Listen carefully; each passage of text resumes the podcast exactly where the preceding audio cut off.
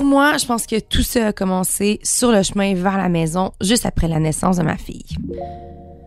Ma grossesse, ça avait vraiment pas été facile. Mon accouchement, c'était vraiment pas ce que j'imaginais. Mais ma fille était en santé. On avait fait un bébé magnifique. On était super heureux. Puis mon chum était incroyable. Il était aidant, il était attentionné. Mais moi, ce que je savais pas, c'est que le quatrième trimestre, ben, il venait de commencer. Puis pour moi, ben, ça allait vraiment pas être facile. J'en ai parlé dans les médias, j'en ai parlé euh, sur mes réseaux sociaux. Moi, au début, là, j'ai pas du tout aimé ça, la maternité. Mais quand j'ai commencé à en parler euh, avec des mamans bienveillantes de mon entourage, c'est là que j'ai réalisé que j'étais vraiment pas la seule. J'ai tellement trouvé ça laborieux que j'en ai écrit un livre intitulé Postpartum, les hauts et les bas du quatrième trimestre. Puis ben là, je vais en parler encore plus. J'en fais une série balado.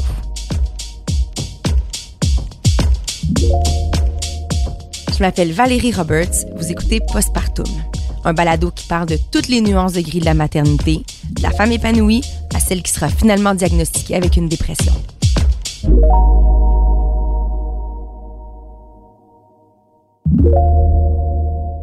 Le quatrième trimestre, le plus gros défi, c'est l'allaitement. Ça, c'est d'après euh, mon sondage maison. Il y a 15 euh, femmes, mettons, à qui j'ai parlé pour faire mon projet, mon livre. Il y a 13 filles sur 15 qui ont trouvé que c'était le plus gros défi. Fait que pourquoi c'est si difficile? C'est quoi cette affaire-là? Ben, il faut absolument qu'on en parle.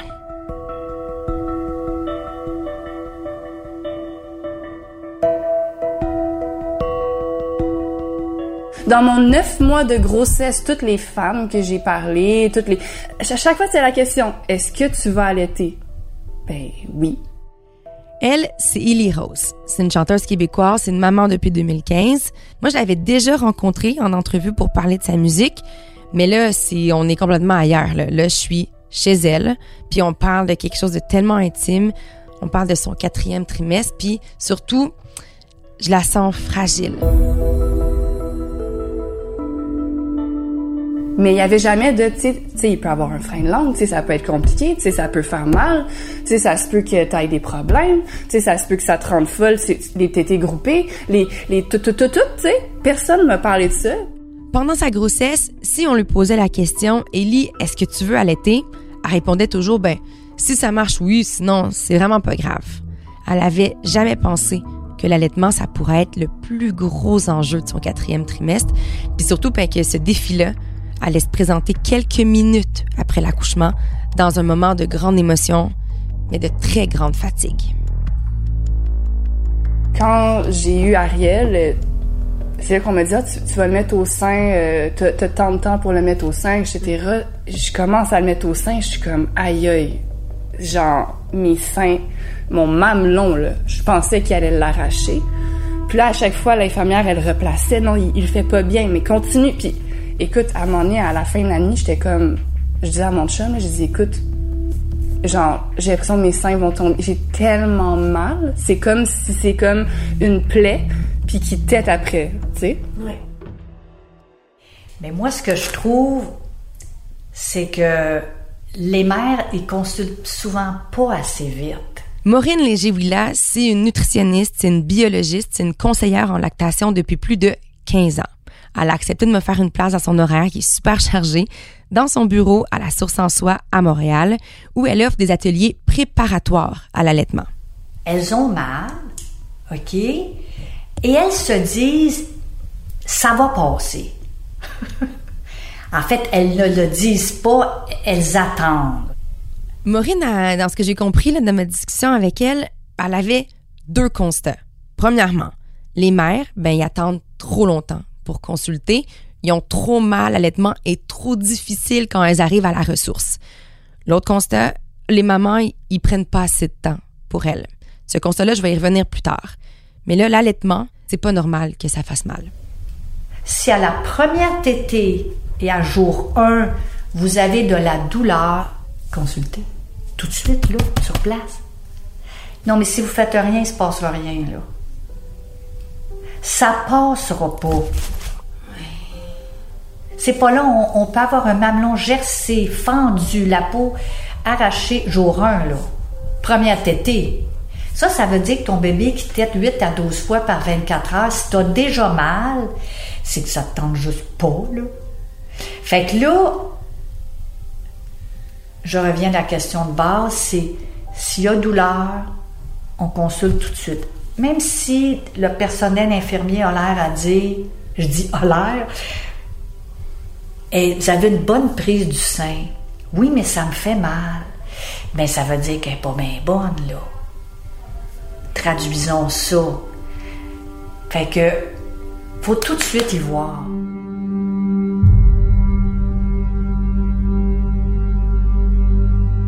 La fameuse question du personnel médical par rapport à l'allaitement.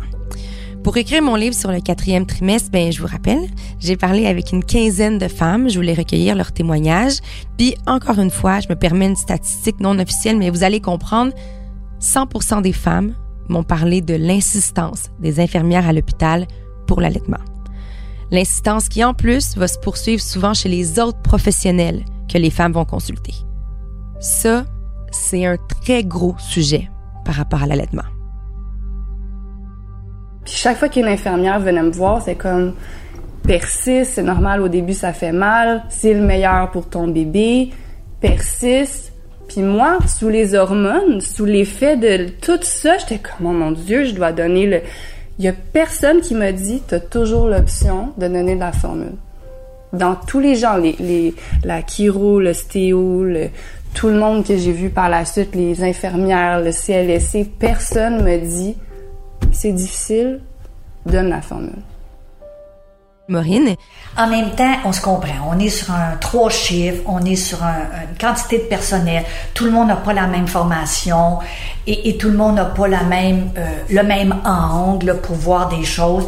Mais il y a des choses qui trompent pas. La chose qui trompe pas, c'est la douleur. À mon atelier, je dis aux, conjoints, je dis, les conjoints, là, vous, votre rôle à l'hôpital, c'est les relations publiques. Vous, allez- vous devez aller trouver celle qui en connaît plus que les autres sur l'allaitement. Vous la spotter, elle. Parce que ça se peut que votre conjointe en ait besoin.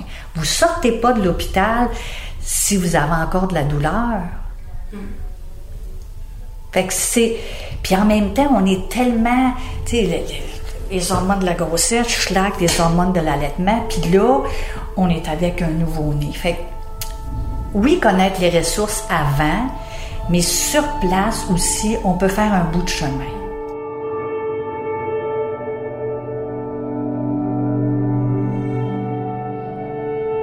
C'est exactement ça.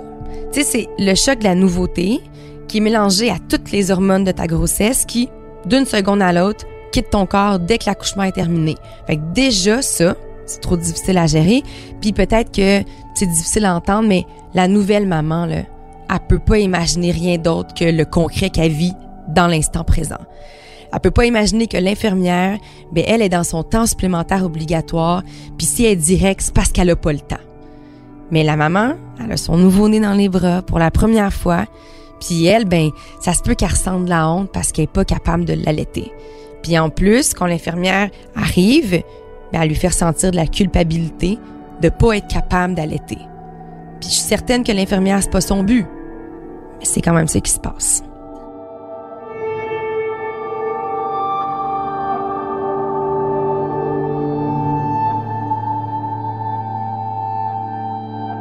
Qu'est-ce que. Il y en a beaucoup aussi qui me disaient que, euh, puisqu'elles ont senti un certain type de pression de la part du corps infirmier lorsqu'elles étaient à l'hôpital, quand elles finissent par sortir, euh, elles ont. Puis qu'elles ont encore des difficultés d'allaitement, elles ont de la difficulté à en parler avec les autres, à appeler, à aller dans des haltes d'allaitement, euh, de peur d'être comme presque jugées. Ouais, non, mais je comprends Qu'est-ce qu'on dit à, à ces femmes-là? Ben, premièrement, des fois, aller à halte allaitement, elles n'ont pas l'énergie. On, on est, OK? Moi, euh, j'ai eu la chance avec la, la pandémie de faire euh, quasiment un an et demi en Zoom. On n'avait pas le choix, là, on peut pas sortir. Mais ça, ça permet aux mères que quand elles m'appellent puis que c'est urgent, écoute, des fois moi dans mon agenda, j'ai pas cet espace-là, on peut au moins faire du Zoom. Je vois tout. Je vois même les freins restrictifs en Zoom. En zoom. Euh, des fois, on peut vraiment se parler tout de suite. Et des fois, il y a des mères, une fois qu'on a fait l'évaluation, moi, je dis à la mère, euh, voici votre production de lait, elle est insuffisante. Et avec tout ce que vous avez fait, mais peut-être qu'elle a fait des choses, euh, voici le portrait. Est-ce que vous voulez poursuivre ou aller vers le sevrage? C'est des questions qu'il faut, qu'il faut ouvrir. Il y en a qui vont choisir le sevrage. On peut les accompagner là-dedans.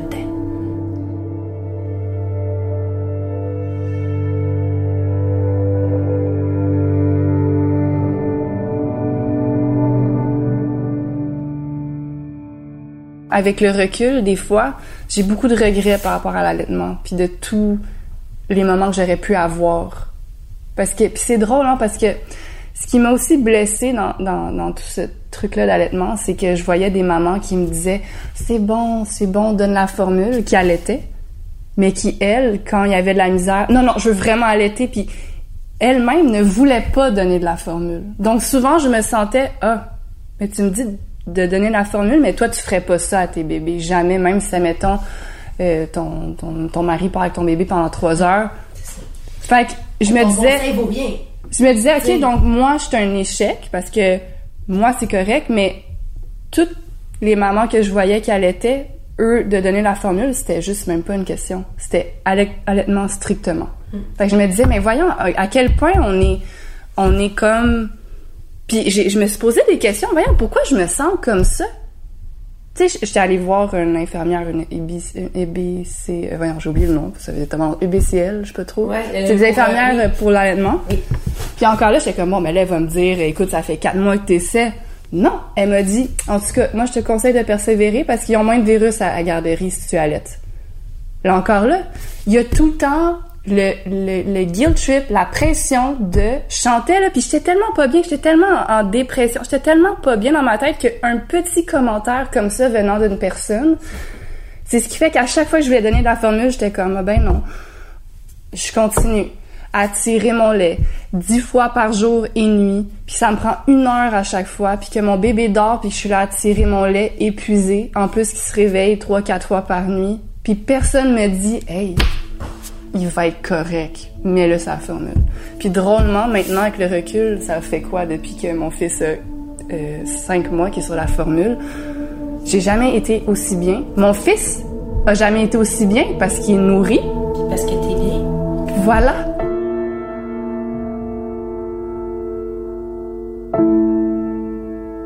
En début d'épisode, je vous ai dit que j'avais pas allaité. Ben c'est ça. Je voulais pas allaiter. Moi, j'ai euh, fallait que je retourne rapidement au travail après mon accouchement. Puis euh, mon mari, il m'avait dit qu'il avait un réel désir de s'impliquer. Lui, il voulait donner des biberons. Il, s'imaginait le faire durant la nuit. Puis, je vais être franche, ça faisait quand même mon affaire. Mais surtout, ce qu'il m'a dit, puis c'était super important pour lui, il voulait créer un lien avec le bébé. En plus, mon chum, c'est un cuisinier. Nourrir, c'est sa vocation. Fait que donner le biberon, c'est ça qu'il voulait faire. Puis il avait pas eu la chance de vivre cette expérience-là avec ses deux grandes filles. Fait que rapidement, tout ça, ça a fait en sorte que je savais que je voulais pas donner le sein, j'allais pas allaiter. Puis aussi, mon obstétricienne, faut savoir qu'elle était merveilleuse, elle était vraiment humaine, super ouverte à la discussion. Puis j'en ai discuté longuement avec elle. Elle a compris que mon choix, c'était pas mal fait, puis elle m'a supporté là-dedans.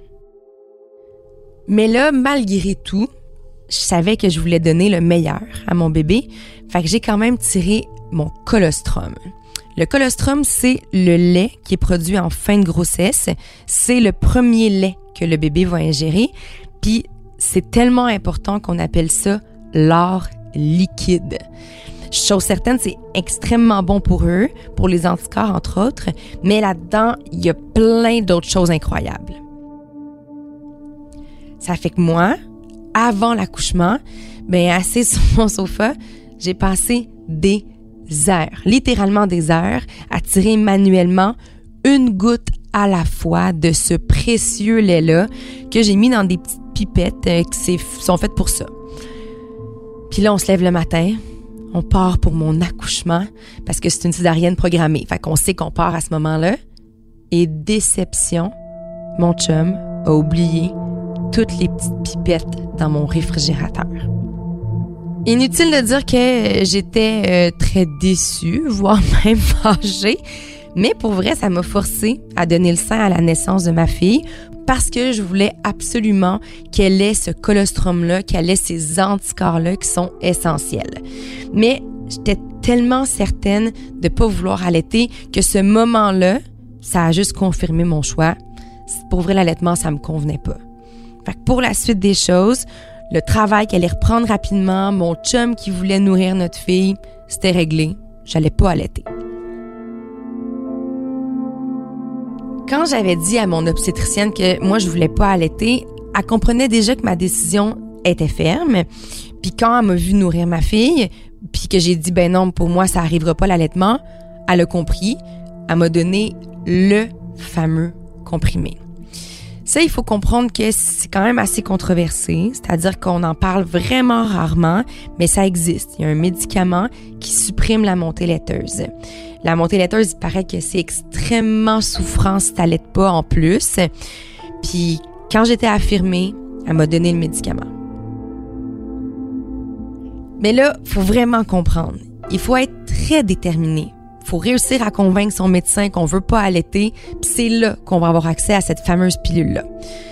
Parce que comme on va le voir dans un instant, la pression qu'on met sur les femmes pour allaiter est souvent très forte, puis même si l'allaitement se passe pas bien du tout, et on continue à mettre de la pression.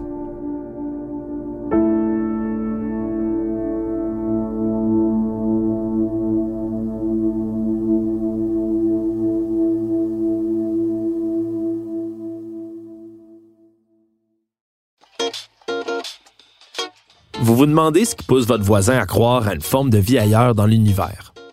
Ou pourquoi certaines de vos connaissances doutent encore de l'existence des changements climatiques? Peut-être même craignez-vous qu'un jour l'humain entrera en guerre contre une intelligence artificielle comme dans le film Terminator? Je m'appelle Alexandre Moranville-Ouellette et je vous invite à explorer les secrets de ces théories du complot dans la deuxième saison du balado Ce n'est qu'une théorie. La série est disponible sur cube.ca dans la section Cube Radio et sur les autres plateformes de balado.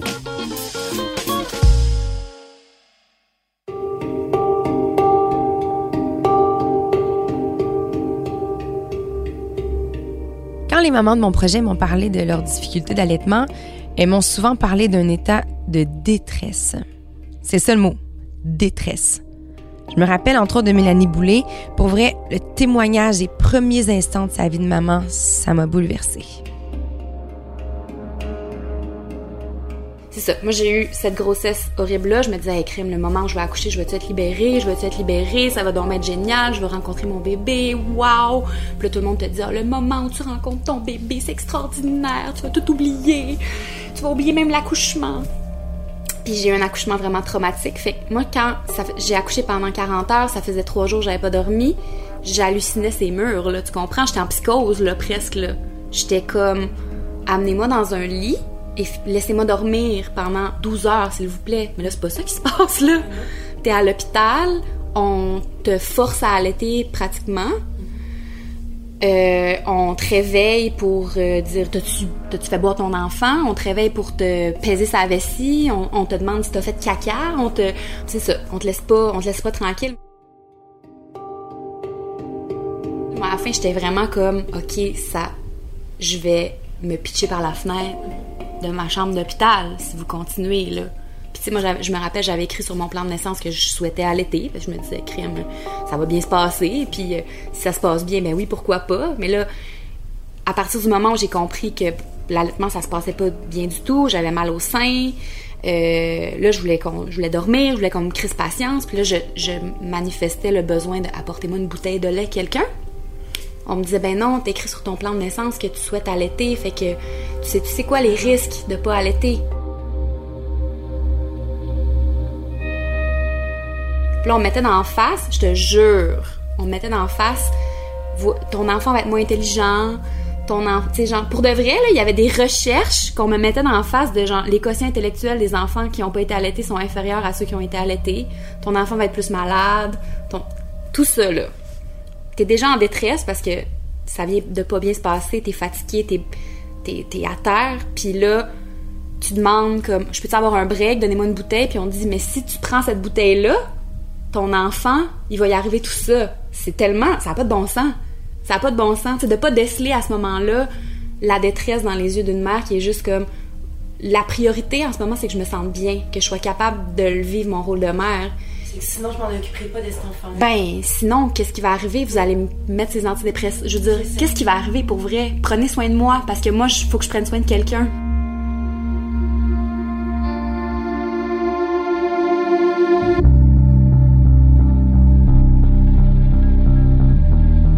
Illy Rose. Je la sens encore bouleversée de l'année qu'elle vient juste de passer. Puis je suis comme, pourquoi personne m'a dit ça? Pourquoi personne m'a juste pris, hey, Ellie, là, ça va aller, là, let go, comme, il va être bien, peu importe ce que tu lui donnes. Mm-hmm. Mais non, je vois encore sur les réseaux sociaux, des fois sur TikTok, je sais pas pourquoi je tombe encore sur un podcast de Why breast milk is the best for your baby ou des posts de euh, la formule après une heure euh, euh, si on la laisse sur la table ou ce que ça fait. C'est comme on s'en sort pas. On s'en sort pas. Puis je suis comme mais pourquoi on culpabilise les femmes qui font déjà toutes, qui portent le bébé, qui, qui ont tous les symptômes du monde, qui passent après un accouchement, qui, qui doivent après ça porter la charge mentale pour la plupart des femmes? Pourquoi en plus de ça, on culpabilise toutes ces mamans-là de non non, t'es pas capable d'allaiter, continue. C'est pas normal.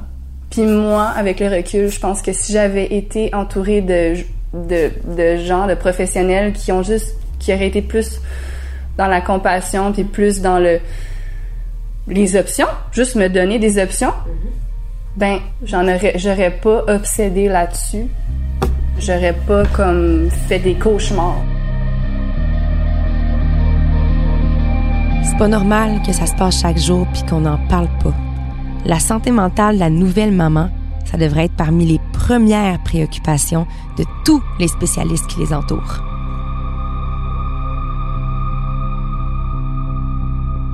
Fait que là, on comprend, là, il y a tellement de défis dans le quatrième trimestre. faut savoir qu'il y a des ressources.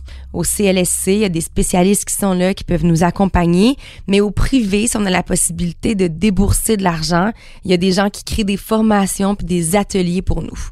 La femme à qui j'ai parlé, la conseillère en lactation, qui s'appelle Maureen, elle, elle a créé une formation qui dure deux heures. Deux heures pour te dire une seule affaire. Il faut, mesdames, que vous soyez avertis. Si vous voulez allaiter, il va y avoir une multitude de défis, puis pour vrai, ils peuvent survenir dans tout le processus d'allaitement. Puis Maureen, ben, elle va me le répéter souvent dans notre discussion, c'est la préparation qui est vitale. Moi, je dis à mes clientes des fois, je voudrais pas péter votre ballon, mais soyons clairs, là.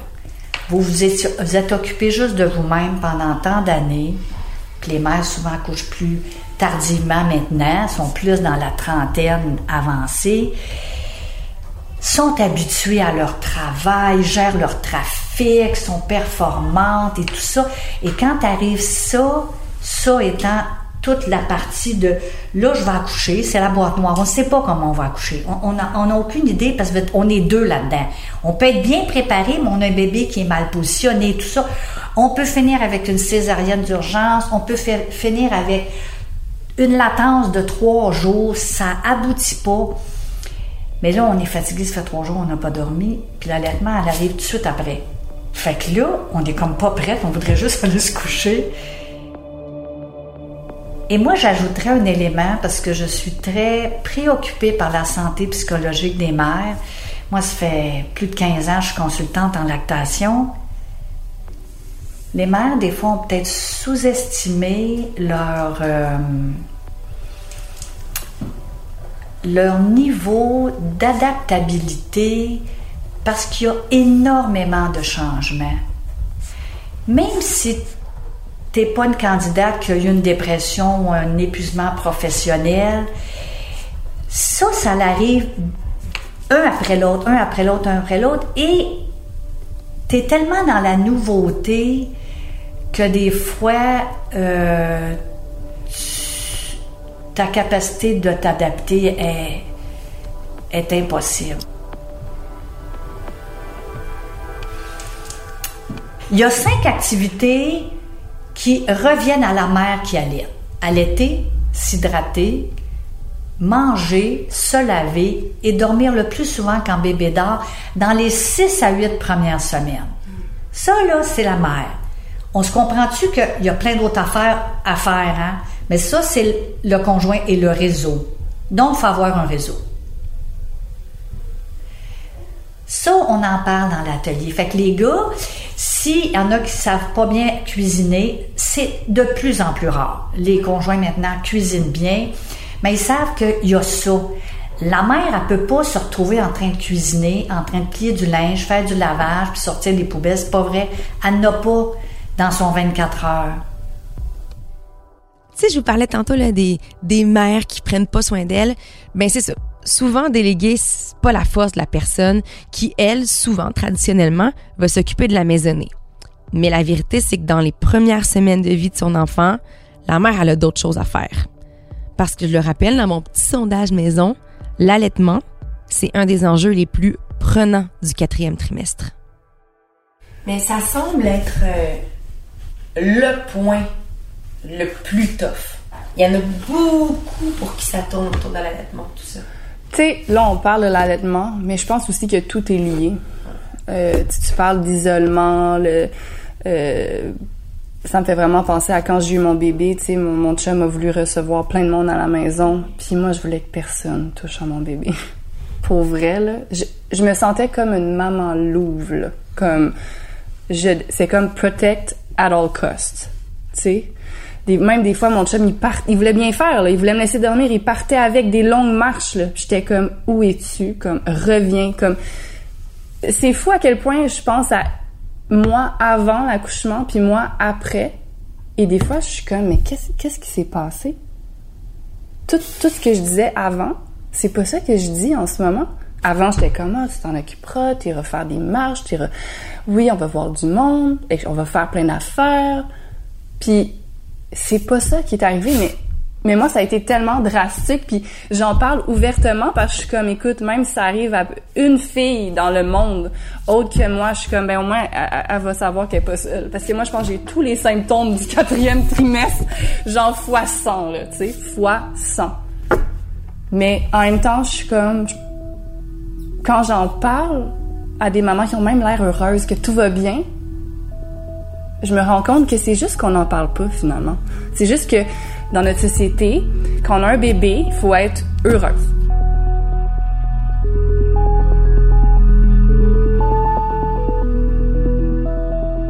Je vais donner le mot de la fin à Maureen. Les mères veulent pas dormir. Je veux dire, c'est. Ils veulent pas dormir. Combien de fois elle me dit Oh non, moi, dormir l'après-midi, là, j'ai d'autres choses à faire. Non, mais là, tu es en train de faire un bébé, tu nourris un bébé, c'est en masse, là. Euh, et c'est. euh, et, les conjoints me le disent des fois, ils, me prennent à témoin. Là, je voudrais vous dire que ma conjointe, je trouve qu'elle dort pas assez. Puis quand on allaite, là, il y a une chose à connaître. Là, tu me dis, toi, tu n'avais pas allaité, mais allaiter, là, c'est supportant pour réduire les risques de dépression. Ça, on l'entend pas souvent. Parce qu'à chaque fois que le lait sort des seins, on sécrète des endorphines qui nous amènent un état zen. Ce qui fait qu'une fois que le bébé a bu, qui est repu, il va s'endormir, puis nous autres, on va avoir un état de somnolence. Qu'est-ce qu'on fait avec ça? Ça, je, puis je l'ai à chaque fois quand j'étais j'ai une cliente avec moi, je, la- vois, commence à bailler. Bébé a, fini de boire, ses seins, tout le lait est sorti, et là, elle commence à bailler. Je dis, si, tu étais chez toi, est-ce que tu dormirais? Je ferais des affaires. Ben non, c'est ça. Ça, c'est c'est le moment où ton corps te dit, j'ai des signaux de sommeil, mon bébé s'est endormi, il est repu, c'est bon, moi j'ai une affaire à faire, je vais dormir. Et c'est comme ça je vais rebondir. Et c'est comme ça je vais être capable de me lever la nuit si je dors le jour. Ça s'apprend. pour bien des femmes, c'est difficile, mais une fois qu'elles réalisent que le corps le dit, non, mais quand le corps le dit clairement, résistez pas au sommeil. Et c'est comme ça qu'on rentre pas dans le mur. Même si on n'était pas une candidate à dépression ou à épuisement. Mais je pense que les femmes se disent, ben voyons donc, je peux tout faire. Est-ce que ça existe une routine optimale? Oui, la routine optimale, c'est je vais dormir quand mon bébé dort. Puis plus on est en synchronisation avec son bébé, il dort, je dors. Puis quand il mange, c'est-à-dire quand il est au sein, ben moi, je vais avoir de la bouffe à manger à côté. Ce qui fait que quand il va s'endormir, moi, j'aurais juste à aller me coucher. Ça, ça, ça se place, ça s'apprend pour avoir un, quatrième trimestre harmonieux. Ça se prépare. Ça se prépare.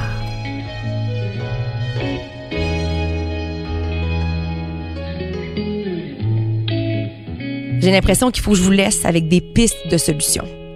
ça commence par réaliser que dans notre monde de performance, un monde où quand on regarde des émissions de télévision puis des films, on n'arrête pas de nous dire que la maternité, c'est magique, c'est facile, faut mettre ses lunettes roses, faut vivre le miracle de la vie. Mais non, c'est pas vrai. Dès que tu tombes enceinte, faut commencer à réfléchir à ce qui va se passer. Parce que pour vrai, fiez-vous sur moi, là. Neuf mois, même si ça peut sembler long, ça finit par passer tellement vite.